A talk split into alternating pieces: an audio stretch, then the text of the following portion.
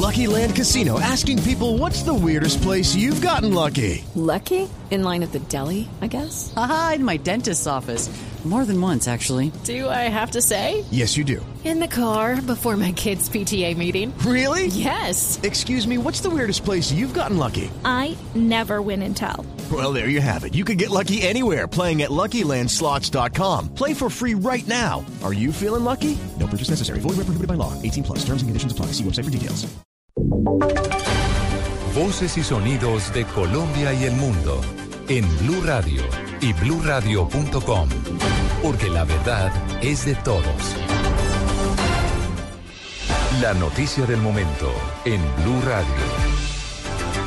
10 de la mañana, dos minutos y mucha atención que Colombia y Estados Unidos lograron un acuerdo para trabajar, juntos contra el virus del Zika.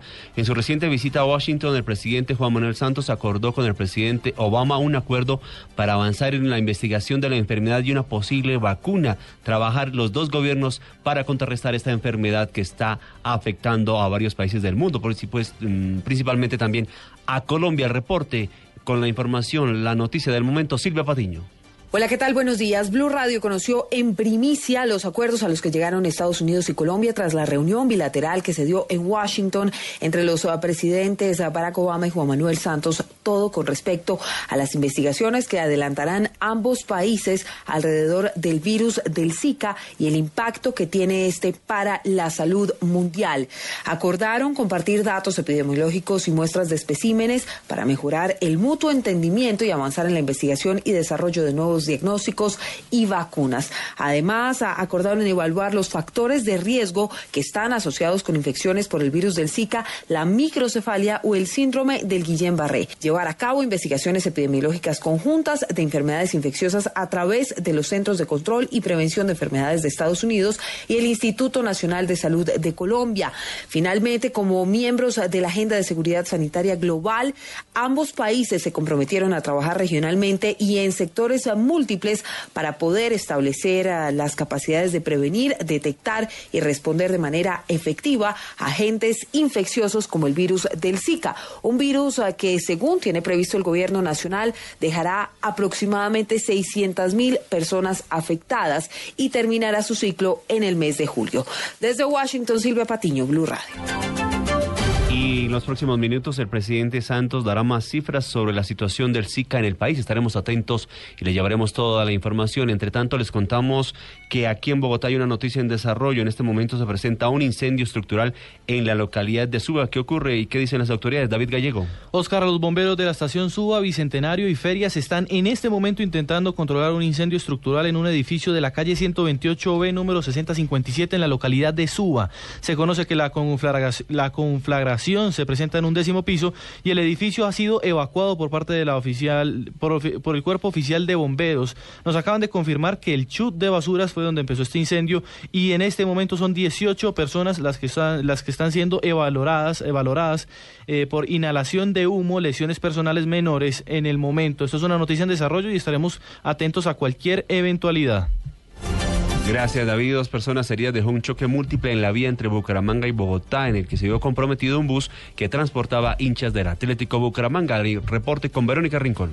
El accidente se registró en el sector de Curos, en la vía que de Bucaramanga conduce a San Gil, donde cinco vehículos, cuatro particulares y un bus que transportaba hinchas del Bucaramanga chocaron. Dos personas resultaron heridas, según confirmó el mayor Javier Sandoval, comandante de la Policía de Tránsito de Bucaramanga. Al parecer, por no guardar la distancia que corresponde por parte del bus, colisiona eh, uno de esos vehículos y se presenta el choque múltiple, resultando dos personas lesionadas trasladadas al centro asistencial de Piedecuesta. A esa hora la vía en ese tramo permanece con paso a un carril mientras se retiran los vehículos de la carretera. En Bucaramanga, Verónica Rincón, Blue Radio.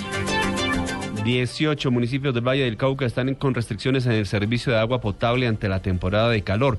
Hay varias ciudades que no cuentan con una sola gota de agua hace 15 días. El reporte con François Martínez. El municipio más crítico es La Cumbre. Hace 15 días no cuenta con el servicio. Los dos ríos que abastecían a la población se secaron y el reservorio no funciona. La población adelanta protestas por la falta de líquido. La alcaldesa Liliana Montoya. Van a ver que es un, un reservorio que da tristeza. Es un reservorio que a pesar de que hace cuántos años Acuaya lo único que hace es cobrarnos, la inversión ha sido mínima. Es una inversión muy mínima y desde allá de Chicoral llega unas quebradas que tenemos unos afluentes pequeños que hoy desafortunadamente pues están secos, ¿no? Por su parte, el gobierno nacional anunció investigación a los 18 mandatarios que no han decretado la urgencia manifiesta y no han construido los planes de contingencia. En Cali, François Martínez, Blue Radio. El Ministerio de Ambiente anunció en Antioquia recursos por mil millones de pesos para los cuerpos de bomberos, informa Laura Quiseno. El ministro de Ambiente, Gabriel Vallejo, anunció mil millones de pesos para fortalecer los cuerpos de bomberos en Antioquia para enfrentar la intensificación del fenómeno del niño. Tenemos un déficit en los bomberos muy delicado. Anoche hablé con el capitán Miranda, director nacional de bomberos. Vamos a asignar mil millones de pesos para esta zona del territorio. Aspiramos la próxima semana a iniciar el trámite correspondiente para el fortalecimiento de los bomberos eh, desde el punto de vista eh, departamental. Y en tercer lugar, obviamente, esto tiene que ver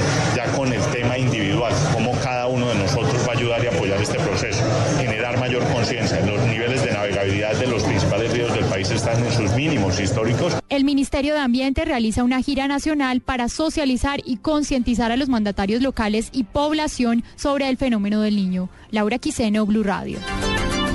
Y las fuerzas militares ya comenzaron a adoptar acciones para lo que será su nuevo papel en el posconflicto. Uno de los nuevos roles será el apoyo en proyectos de infraestructura en el departamento del Tolima, que se ven los primeros resultados de la colaboración del ejército en el desarrollo de las vías. Informa Daniela Morales.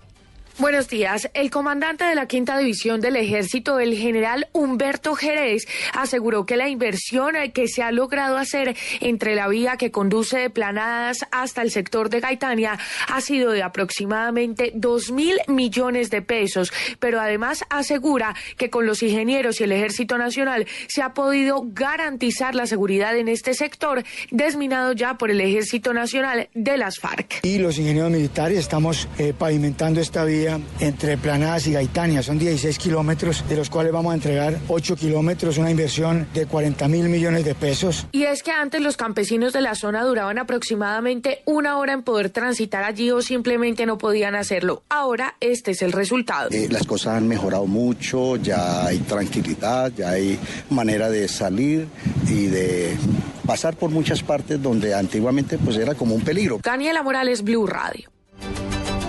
En noticias internacionales, Haití logró un acuerdo político para designar el gobierno de transición, informa David Gallego. El presidente haitiano Michel Martelly firmó hoy un acuerdo con los jefes de la Cámara de Diputados y del Ministerio de Defensa para designar un gobierno de transición desde mañana, cuando concluye el mandato del actual jefe del Estado cuyo sucesor no ha podido ser elegido aún en las urnas. El acuerdo contempla que el Congreso Nacional elija a un nuevo presidente en los próximos días. Tras la firma del pacto, el presidente de la Cámara de Diputados expresó su satisfacción por haber encontrado una solución para evitar un vacío en el poder. El acuerdo prevé que las personalidades de la clase política puedan presentarse frente a la Asamblea Nacional para postularse a la presidencia.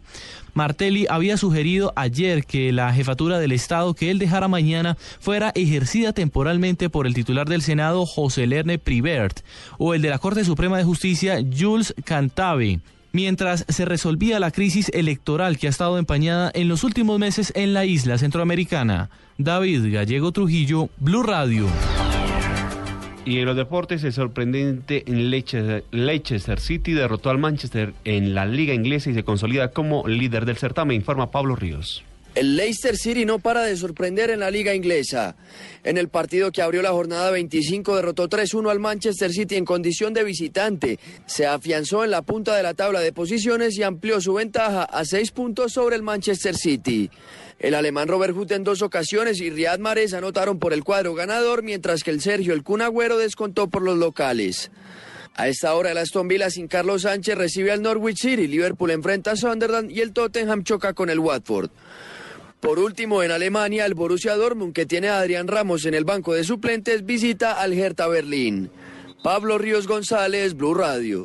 Noticias contra reloj en Blue Radio. A las 10 de la mañana, 10 minutos, noticias contra reloj, noticia en desarrollo. El Departamento de Defensa de Estados Unidos publicó 198 fotografías de las investigaciones sobre abusos sufridos por detenidos en las guerras de Irak y Afganistán durante el gobierno del expresidente George Bush. Y la cifra, las autoridades iraníes aprobaron unas 1.500 candidaturas adicionales para las legislativas del próximo 26 de febrero, lo que sitúa el número total de candidatos para los 290 escaños del Parlamento en 6.300. Y quedamos atentos porque miles de sirios esperaban este sábado bajo la lluvia y a la intemperie que Turquía abriera su frontera después de haber sido obligados a dejar sus hogares ante el avance del ejército sobre las localidades rebeldes del norte del país. Ampliación de estas noticias en blurradio.com. Continúen con autos y motos.